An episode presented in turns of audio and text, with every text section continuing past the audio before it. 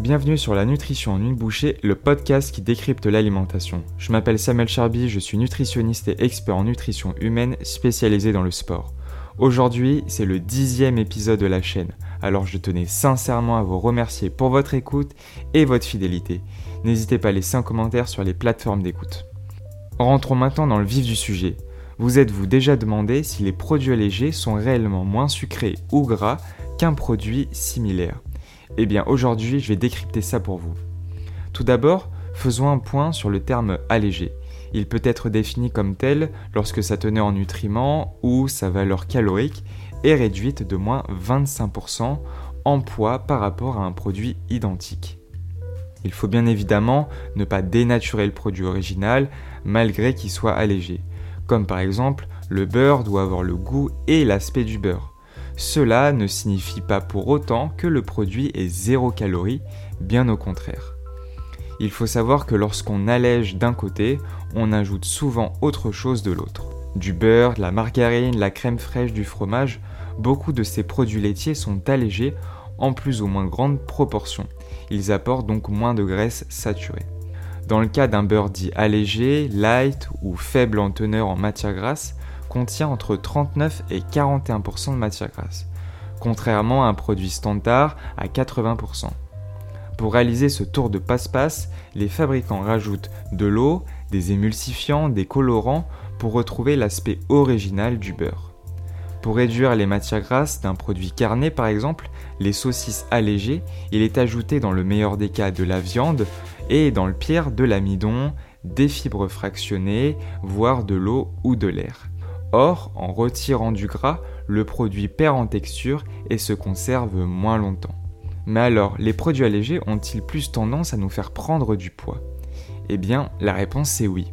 Au-delà du fait de la mention allégé, ne garantit pas automatiquement un produit faible en calories. Les produits light sont sucrés avec des édulcorants. La frustration ressentie au niveau du goût pousse le consommateur à en manger davantage. Ainsi, les consommateurs de produits allégés ont tendance à manger 30 à 50% de plus que des produits classiques par compensation en se disant que le produit est moins calorique, finissant par prendre du poids sur le long terme. Vous vous demandez sûrement comment les industriels font-ils alors pour garder les qualités organoleptiques de ces produits avec moins de nutriments. Si l'on prend pour exemple l'un des sodas les plus consommés au monde, vous pensez sûrement au Coca-Cola. Vous connaissez son alternative avec la boisson zéro sucre par rapport à la boisson originale qui contient 35 g de sucre pour une canette de 335 ml, soit un équivalent de 7 carrés de sucre. Les puristes trouveront un goût différent, mais en proposant une version réduite en sucre, les fabricants ont tout simplement remplacé celui-ci par des édulcorants, dont notamment de l'aspartame et de l'acésulfame K, tous deux ayant un pouvoir sucrant 200 fois supérieur au saccharose. Ce qui pose problème, c'est d'une part l'aspect toxique sur l'organisme lors d'une consommation excessive et trop fréquente avec une exposition à des effets cancérogènes. Si après ça vous avez toujours envie d'en boire, la seconde raison pourra peut-être vous raisonner si vous en buvez trop souvent. La consommation d'aliments nous faisant croire qu'ils sont sucrés impacte directement certaines zones de notre cerveau. En effet, les faux sucres stimulent notre cerveau d'une manière différente en provoquant une hausse de l'appétit, entraînant une augmentation de 30% de l'apport calorique par rapport à la normale par compensation car notre cerveau a été trompé. En bref, cela pousse à consommer davantage de produits sucrés afin de satisfaire les besoins créés et imaginés par le cerveau. Vous avez sûrement déjà entendu le proverbe le sucre appelle le sucre et cela signifie qu'un produit de substitution entretient ce besoin de sucre et crée un phénomène de dépendance. Toutefois, cela ne signifie pas que vous êtes addict au sucre, mais plutôt au pouvoir sucrant des aliments. De même, si nous prenons l'exemple de la compote de pommes nature Andros, il contient exclusivement comme ingrédient des pommes et du jus d'acérola pour éviter l'oxydation.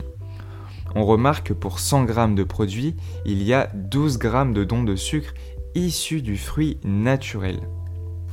En comparant le produit identique mais en version allégée, on pense naturellement que celui-ci sera moins sucré.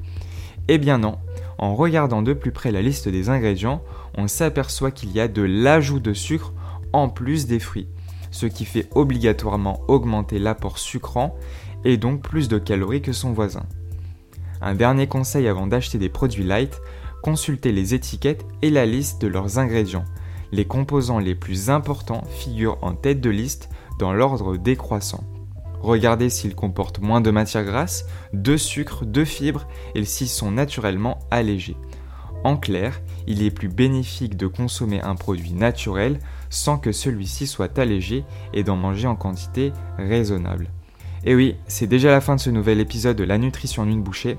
D'ailleurs, si vous écoutez ce message, c'est que vous êtes resté jusqu'au bout, alors un grand merci. Si vous voulez, vous pouvez me laisser un avis sur Apple Podcast ou Spotify et partager cet épisode autour de vous. Si vous avez des idées de sujets que vous aimeriez voir aborder, dites-le moi en commentaire ou bien sur les réseaux sociaux sur Samuel Charlie Nutrition. Je vous dis à la semaine prochaine pour un nouvel épisode.